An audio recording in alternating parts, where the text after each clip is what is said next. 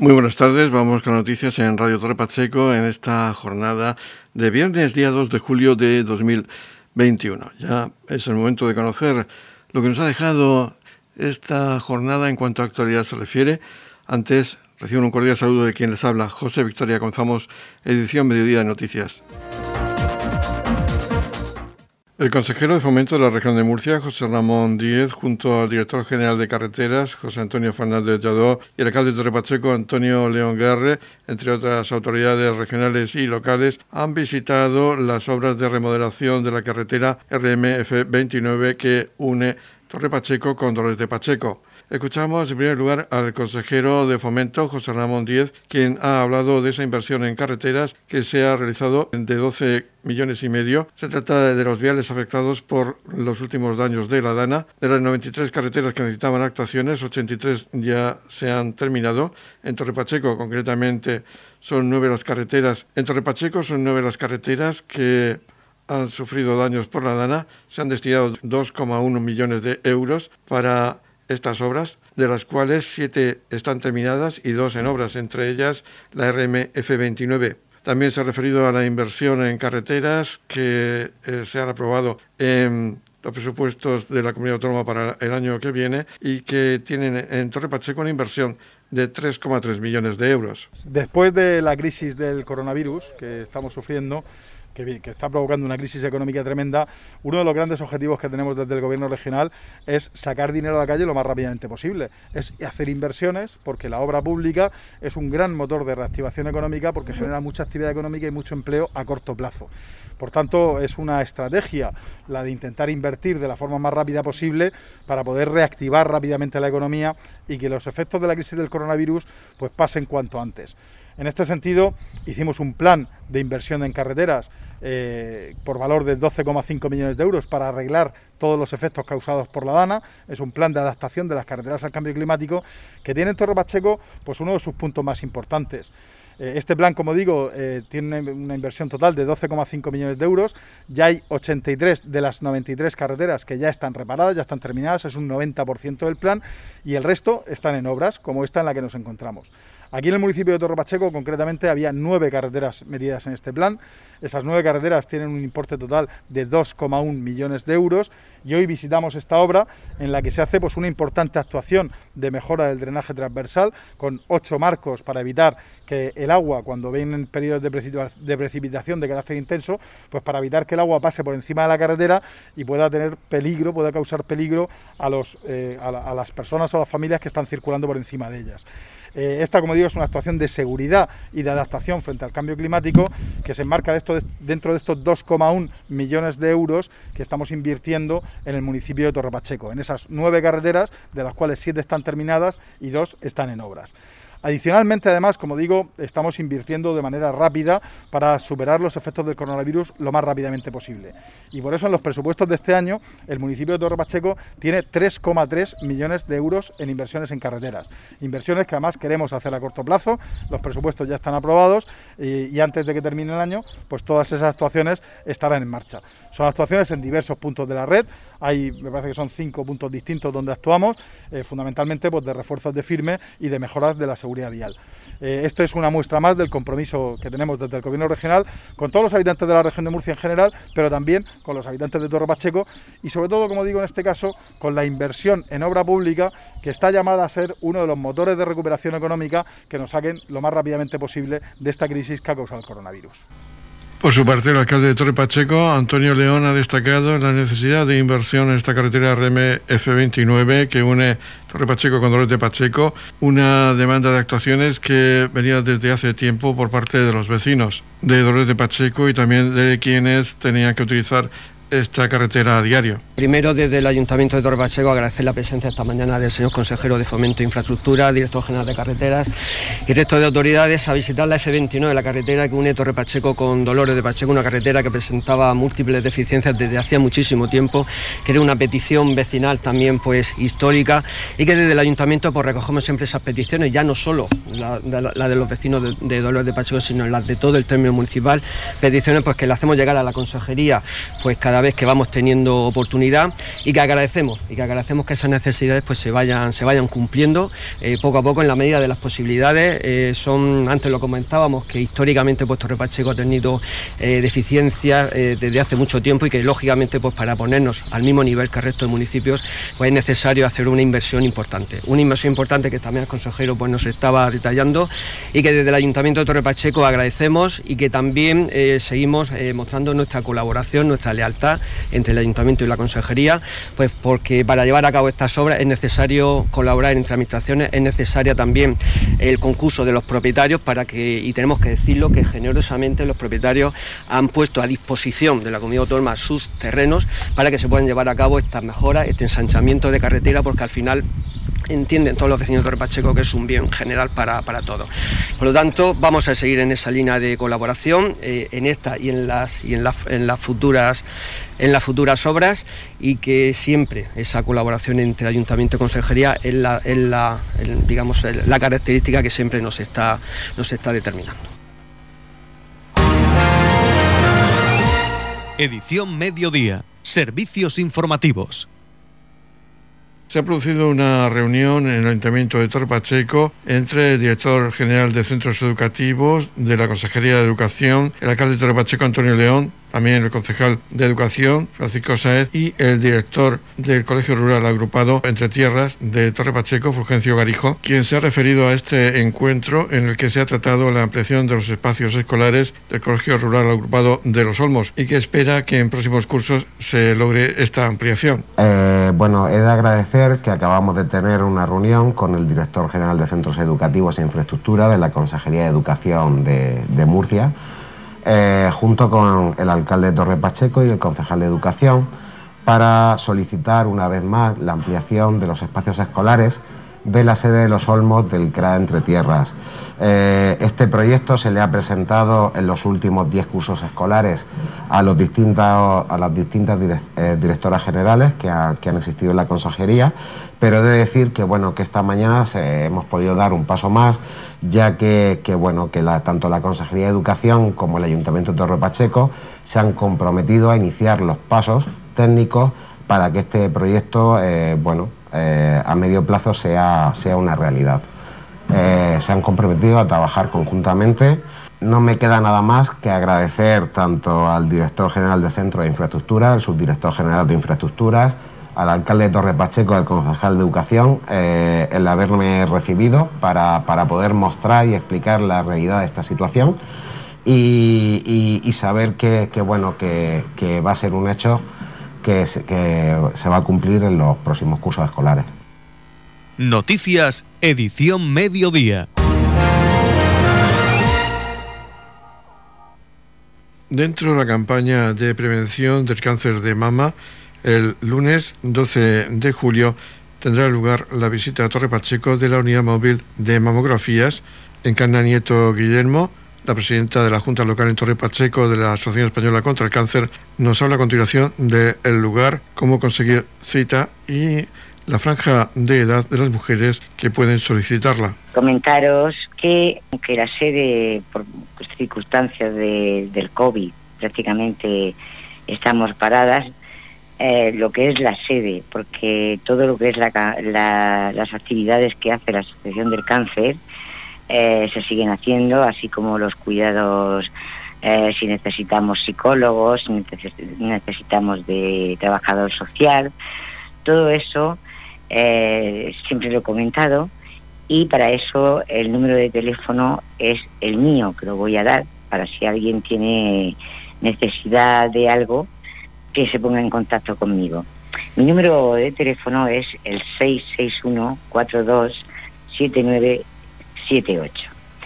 Bien, eso para que sepáis que aunque la sede esté cerrada, pues las actividades se siguen haciendo. Esperamos abrir pronto, lo que pasa es que como llega también el verano y empezar, si esta pandemia no lo deja, pues empezar con nuestras actividades habituales. Y eh, comentaros que el año pasado, por el COVID, eh, el camión de las mamografías no, no vino. Pero fue por la situación en la que estábamos.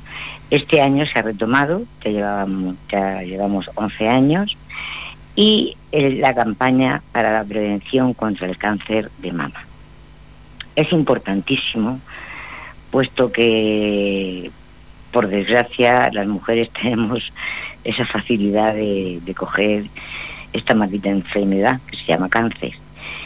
Eh, vendrá la unidad móvil de mamografías y si no hay ningún inconveniente que está solicitado al ayuntamiento, estará mm, situada, como siempre, en la zona del centro cívico, en la parte del centro cívico, en la mm, parte lateral.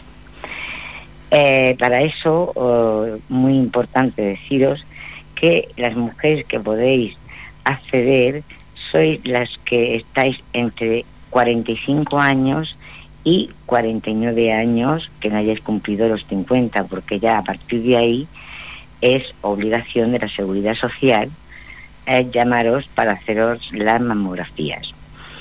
Entonces no hay límite de personas, porque si incluso el camión tiene que quedarse algún día más, se quedaría. Y eh, como os he dicho, el día fijo que va a estar es el 12 de julio de 9 a 2 de la tarde. Como esto mm, se hace pidiendo cita eh, a la sede central, os voy a recordar el número al que tenéis que llamar y allí ya os dan la cita y la hora y toda la información. El número de teléfono es el 968 28 45 88. Si hay alguna duda, pues como he dado mi teléfono anteriormente, pues también me podéis llamar a mí. Y bueno, mm, daremos la mayor difusión para posible para que podáis acceder a esta campaña de prevención contra el cáncer de mama.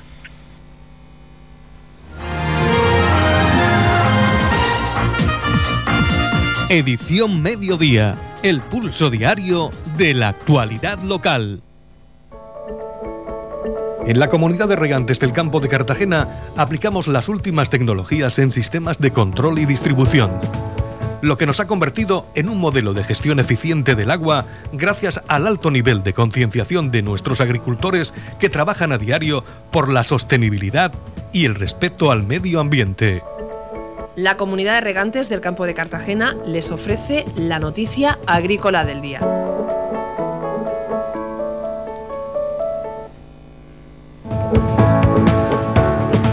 En la noticia agrícola del día destacamos que las emisiones de gases de efecto invernadero bajan en 2020 un 6,4% respecto a 1990.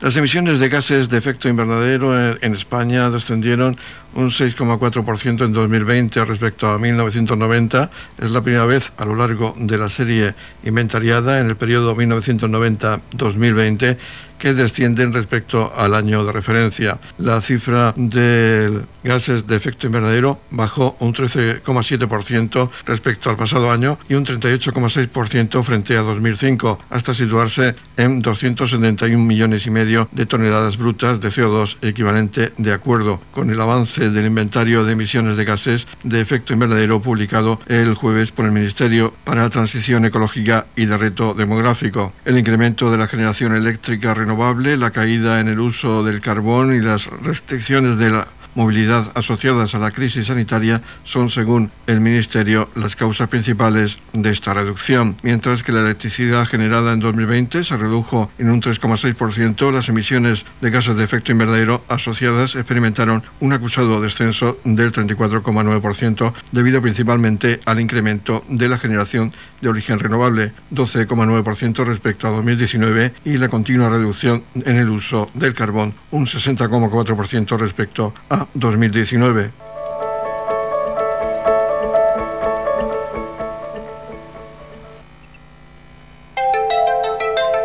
En la comunidad de regantes del campo de Cartagena aplicamos los últimos avances en innovación y desarrollo al servicio de una agricultura de regadío eficiente y respetuosa con nuestro entorno. por la sostenibilidad y el respeto al medio ambiente, Comunidad de Regantes del Campo de Cartagena. Edición Mediodía. Servicios informativos. El mes de junio ha dejado una caída del paro de 349 personas en la región de Murcia, lo que ha supuesto un descenso del 0,31% y sitúa la cifra total de personas desempleadas en algo más de 113.800. Es el cuarto mes consecutivo que desciende el paro en la región, continuando con la tónica de recuperación de puestos de trabajo y creación de empleo respecto al mismo mes del pasado año.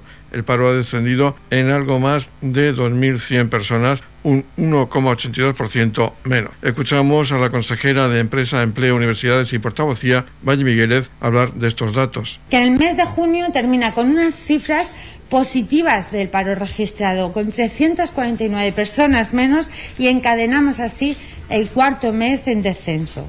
Este descenso del paro se ha debido principalmente a la hostelería y al comercio minorista, pero también actividades como la industria de alimentación o los servicios de alojamiento. La bajada del paro, además, se ha producido tanto en hombres como en mujeres, pero más en las mujeres, desciende también en los menores de 30 años y en el grupo central de 30 a 45. Estas cifras positivas de paro se ven refrendadas con ese aumento de la afiliación media a la seguridad social en 497 personas en el último mes y en 37.050 en el último año, que hace que la región sea la primera comunidad que más empleo creó respecto al año pasado. En conjunto podemos decir que junio continúa en términos generales con la dinámica positiva, con esa dinámica de recuperación que venimos experimentando desde inicios de este año. Eh, también se han unido esas buenas expectativas de cara a la campaña estival y seguimos haciendo con nuestro trabajo ese mantenimiento de una eh, postura de optimismo para la creación de empleo. Estamos repasando para usted la actualidad de nuestro municipio en edición mediodía. Se ha inaugurado hoy la exposición Diseños en Torre Pacheco. Son trabajos realizados por los alumnos de segundo de Bachillerato de Artes del Instituto Luis Manzanares de Torre Pacheco. La inauguración ha estado presidida por Raúl Lledó, el concejal de Cultura del Ayuntamiento de Torre Pacheco. Muchísimas gracias por acompañarnos hoy en la inauguración de esta, exposición, una exposición que llevamos ya haciendo algunos años, eh, poniendo en valor o dándole la importancia que se merece a todos aquellos trabajos que salen a, lo largo de todo el curso de eh, nuestros alumnos del bachillerato de artes del Instituto Luis Manzanares de Torre Pacheco, el vuestro instituto, y que eh, pues precisamente el ayuntamiento está encantadísimo de poder eh, acoger vuestros trabajos y que sea esta casa el lugar donde se hace vuestra primera exposición. Seguramente será esta, vuestra, la de muchos de vosotros, vuestra primera exposición y no hay orgullo más grande para el Ayuntamiento de Torpacheco poder acoger vuestra primera exposición y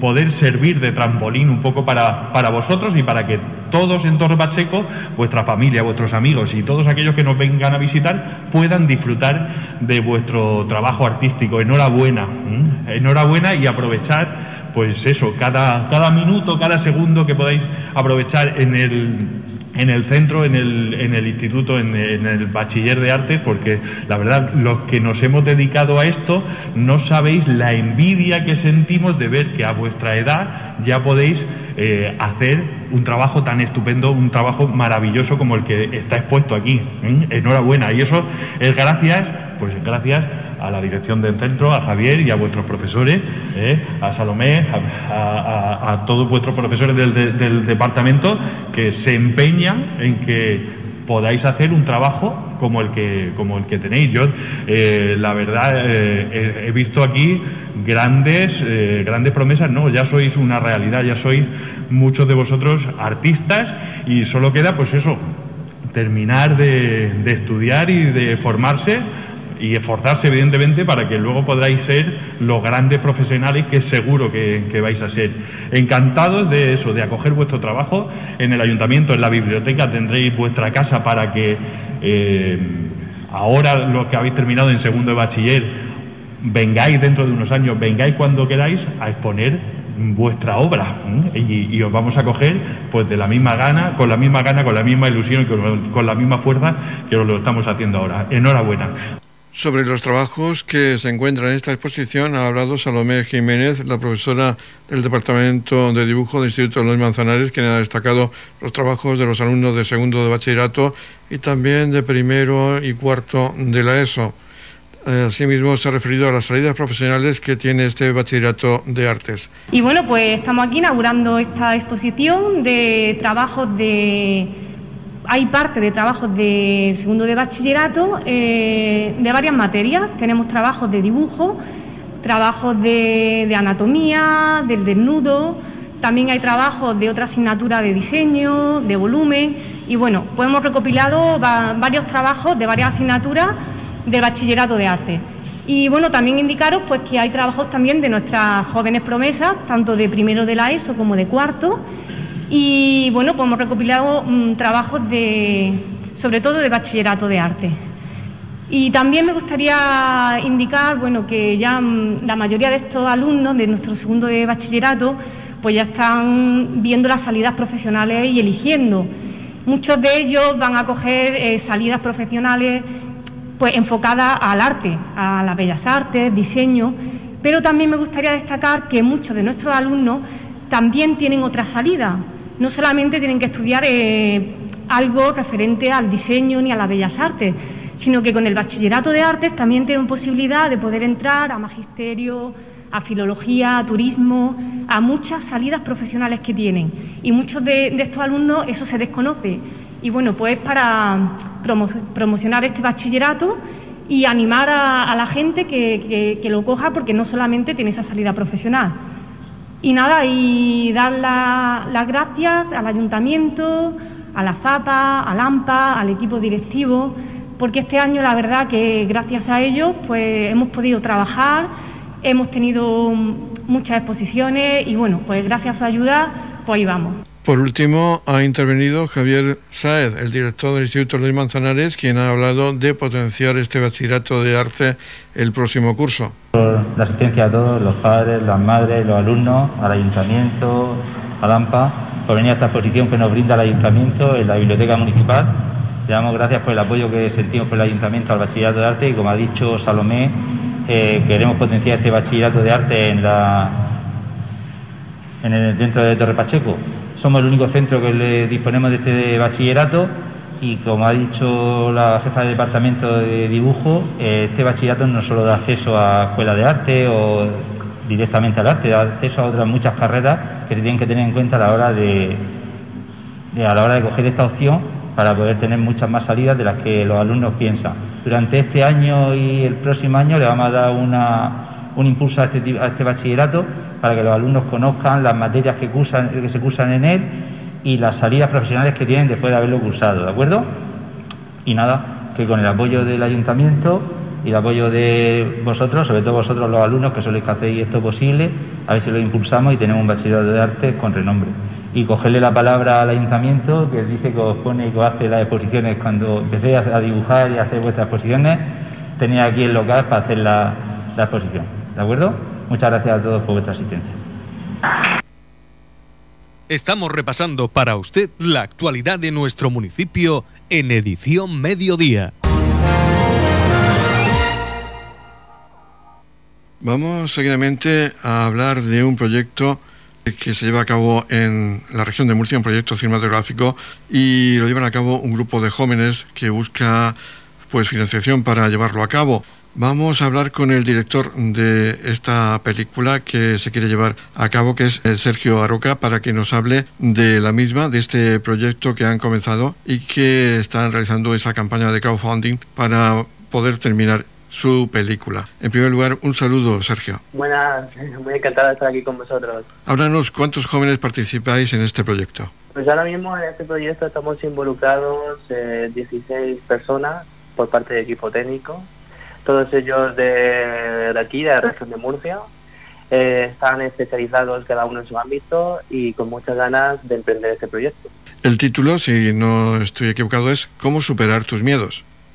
Sí, correcto. Eh, el título es un largometraje, bueno, al final lo que se busca es que el público pase un buen rato y es una comedia bastante divertida para todo el público, familiar y bueno, para que el público pueda pasar un buen momento y más en estos momentos. O sea que más que superar tus miedos, lo van a pasar muy bien. Sí, sí. Eh, al final eh, tenemos lo que es esa comedia tradicional, ¿no? Como un hombre, bueno, hablando ya en sí de la película, eh, Jesús es un hombre de mediana edad, hipocondríaco y escrupuloso, y su vida va a cambiar cuando de camino a cumplir su sueño, pues se ve atrapado en un pueblo, con el que establecerá una estrecha amistad con su compañero de viaje y este le va a ayudar a conquistar el amor de su vida. Por tanto, es una comedia tradicional, pero también tiene unos toques de eh, comedia romántica también. ¿Dónde habéis rodado? Pues está estipulado eh, la producción en rodar en Murcia. bueno, vamos a centrarnos en el mes de agosto. Eh, estaremos rodando en Murcia y también en Cieza, en el pueblo, bueno, de aquí, de la región, donde todas esas escenas de, bueno, es que ya te puedes imaginar, un largometraje al final tiene un, bastantes localizaciones. Entre los actores, ¿contáis con actores eh, que se dedican al mundo del teatro, aunque sean aficionados? Sí, sí, eh, gran parte del elenco eh, son profesionales que tienen alguna o parte de trayectoria, que han participado en hombres de teatro, también han hecho algunos largometrajes, cortometrajes, y bueno, y tienen muchas ganas de, hacer cine. ¿Es muy difícil hacer el cine en Murcia? Bastante complicado, porque y más cuando no tienes una productora detrás, es decir, en este proyecto somos eh, todos eh, jóvenes, eh, con mucha iniciativa y que en definitiva hemos puesto este proyecto en marcha. Es complicado al final porque los medios son limitados, luego la, hay alguna, algún tipo de subvención que queda muy lejos y las ayudas son pocas, bastante limitadas y claro, eh, a la hora de hacer cine, con, de contar con un equipo técnico, luego también no es lo mismo hacer un cortometraje que un largometraje, la organización es mucho mayor y desde el punto de vista económico se hace un poco difícil. ¿Es la primera vez que os arriesgáis a este proyecto de un largometraje? Sí, es, nuestra primera vez, por así decirlo, dentro de este marco. Sí que hemos explorado ya otros eh, géneros como el corto documental, pero en este ámbito, en el ámbito de la ficción, eh, sí, nos adentramos de lleno, como aquel que dice, nos vamos a tirar directamente a la piscina y vamos a ahondar y, e intentar llevar este proyecto a cabo porque eh, hoy en día es muy complicado y más en los tiempos en los que corren. ¿Y habéis pensado en esa campaña de crowdfunding? ¿Cómo pueden ayudaros aquellos que nos están escuchando y que quieran participar en este proyecto? Pues es, muy sencillo, prácticamente desde nuestra página web, eh, como superar tus miedos.es desde ahí pueden acceder sencillamente y el sistema, la página web es muy intuitiva, es decir, eh, simplemente dando a patrocinar el proyecto en la página inicio, pueden acceder a diferentes eh, recompensas, por así decirlo, y cada uno con lo que pueda aportar estará contribuyendo a que este proyecto se haga realidad. ¿Para cuándo, siendo optimistas, para cuándo esperáis conseguir finalizar esta película? Pues eh, si todo va bien, mm, una vez entrados después de la, de la producción en agosto y de la postproducción, más o menos son tres meses, ya entraríamos por el mes, eh, bueno, tenemos estipulado que el mes de febrero tenerlo todo preparado para poder sí ya eh, poder estrenar en abril. ¿Y sería el estreno en un cine convencional o lo vais a hacer en la red? Sí, va a ser el estreno va a ser eh, un canal de exhibición, eh, lo haremos en Murcia, eh, por un método bueno, por el método tradicional. de hecho, todos aquellos aquellos que participen en el crowdfunding, dependiendo de la recompensa, también damos entradas directamente para que puedan ver en en el preestreno con nosotros. ¿Y el ambiente, los actores, estáis, estáis preocupados en este momento o estáis tan ilusionados que la preocupación lo dejáis en un segundo plano? Seguimos con, con incertidumbre, ¿no? Eh, en ese terreno seguimos preparando, seguimos organizando, eh, estamos con una preproducción, pues se puede imaginar, eh, es un, en este aspecto organizar algo como un largometraje equivale a muchos departamentos eh, puestos en, la película, porque es muy complicado eh, hacer cine en estos tiempos y luego que todo tiene un proceso. Eh, cuando uno quiere rodar en agosto, tiene que estar todo preparado, todas las localizaciones, permisos, etcétera. Entonces se respira un ambiente también de, de certidumbre, pero también ganas e ilusión. Es decir, siempre estamos ahí apoyando el proyecto, eh, todos están muy involucrados y estamos preparando todo para que todo quede bien estipulado y se pueda hacer este proyecto realidad, que es lo que ahora mismo nos estamos centrando, estamos intentando en llevar el proyecto a la acción y ver todas las posibilidades que quedan en nuestra disposición para poder eh, convertir este proyecto en realidad. Pues Sergio, eh, enhorabuena por esa iniciativa. Os va a costar, pero estamos seguros de que va a salir adelante. Vamos a animar a todos a que colaboren desde la web como superar tus miedos.es y sacar ese proyecto y que el próximo mes de abril podréis estrenar esta película. Muchas gracias. Suerte. Gracias. Radio Torre Pacheco, servicios informativos. El futbolista pachequero Adrián Marín Gómez, que milita en el Granada Club de Fútbol de Primera División Español, entrena en las instalaciones deportivas de Torre Pacheco junto a su profesor Víctor Moreno de la Universidad Miguel Hernández. Escuchamos seguidamente la entrevista que le ha realizado nuestra compañera de Todo Deporte, Juaní Pérez Almagro. Tenemos la gran suerte de estar esta mañana con Adrián Marín Gómez deportista español de fútbol y encima es pachequero. Adrián está en su periodo de vacaciones. Como siempre, todos los años intenta venir a su pueblo natal, a Torre Pacheco. Esta ocasión vamos a hablar con él porque ha tenido la amabilidad de solicitarnos eh, las instalaciones para sus entrenamientos y nosotros muy agradecidos de que lo haya hecho. Adrián, ¿cómo lleva este tiempo de vacaciones? Pues bien, así es, como bien has dicho, el mes de junio, que, por norma es el mes que tengo de vacaciones, siempre vengo aquí al pueblo, a Torre Pacheco, eh, a intentar estar el mayor tiempo posible con, la familia y con la gente más cercana, mis amigos y toda mi familia. Y nada, pues muy agradecido de, que la Concejalía de Deportes del Ayuntamiento de Torre Pacheco pues me, facilite y, siempre tenga esa tan buena disponibilidad. Eh, cuando necesito su ayuda para trabajar, como, como bien has dicho, tanto con, con el campo de fútbol de, Torre Pacheco como con las instalaciones de la concejalía, con el gimnasio, la piscina y todo lo que conlleva, porque para mí me, me sirve mucho para, para, prepararme de cara a la pretemporada y, es una temporada más que, que es muy larga y, muy dura. Adrián actualmente, como todos sabemos, está militando en el Granada Club de Fútbol de Primera División. Eh, su trayectoria desde pequeñito ha sido extraordinaria y está consiguiendo pues algo muy importante eh, para él y, sobre todo también como por llevar el nombre de Torre Pacheco y Murcia por todo el fútbol español. Eh, Adrián, ¿cuándo, ¿cómo ha sido esta, esta temporada que habéis acabado de Granada y cómo se presenta la siguiente? Bueno, la temporada con el Granada mm, eh, ha sido un final de temporada muy ilusionante y muy intenso. Eh, logramos llegar a, cuartos de, la Europa League y caímos eliminados contra el Manchester United y luego en Liga también hemos hecho un, muy buen papel, quedando en novena posición. Eh, que era un objetivo que, queríamos ponernos de quedar entre los 10 primeros con, el bonito comienzo que había, tenido, que había tenido el equipo.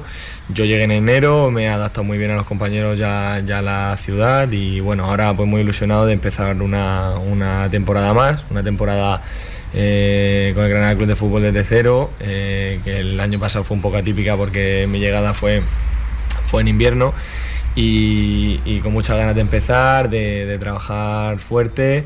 Eh, preparado mentalmente y físicamente para, lo que conlleva la temporada e intentar cumplir los objetivos del club. Bien, entonces te quedan pocos días de vacaciones, hoy es viernes 2 de julio. ¿Cuándo comienza la temporada con el Granada? La temporada empiezo el lunes próximo, eh, en apenas tres días. Probablemente hoy sea el último día que esté aquí porque mañana ya, ya volveré a Granada. y nada, pues son unos días de, desconexión, de disfrutar de la familia, de los amigos, de, mi pareja, de mi gente, del pueblo, que siempre cuando uno está tanto tiempo y tantos años fuera eh, trabajando y compitiendo, pues se echa de menos el pueblo.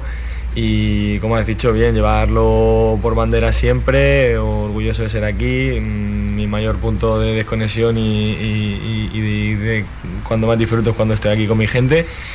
Y nada, ya mañana de vuelta a Granada para, enfrentar otra vez otra temporada ilusionante y pues, con mucha confianza y, ganas. Muy bien, Adrián, pues te agradecemos muchísimo que cuentes con las instalaciones de la concejalía, las tienes disponibles cada vez que quieras, eres bienvenido, eres nuestro deportista, digamos, eh, más especial.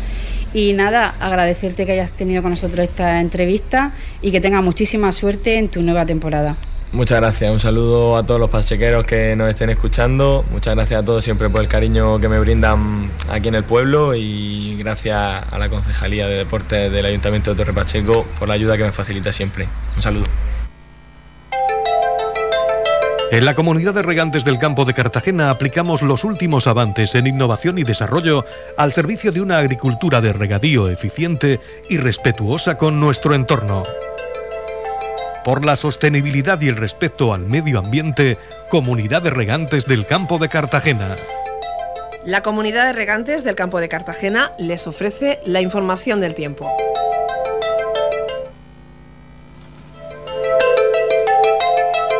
Información meteorológica de este viernes, día 2 de julio de 2021. Tendremos cielo despejado, salvo por algunos intervalos de nubes bajas y brumas matinales en el campo de Cartagena y en el noreste. Temperaturas sin cambios en el campo de Cartagena y en ascenso en el resto. Máximas de 30 grados en el mar menor con mínimas de 19 grados. Máximas que estarán hoy en la región con 37 grados y en el campo de Cartagena llegaremos a los 28 grados de máxima con mínimas de 22 grados.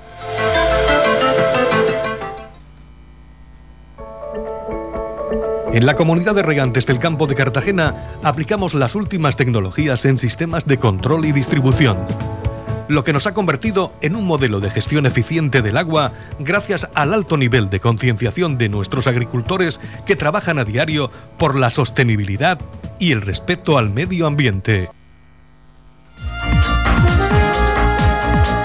Aquí finaliza la edición Mediodía de Noticias. Recuerden que la información local volverá a las 20 o 30 horas con la edición de tarde.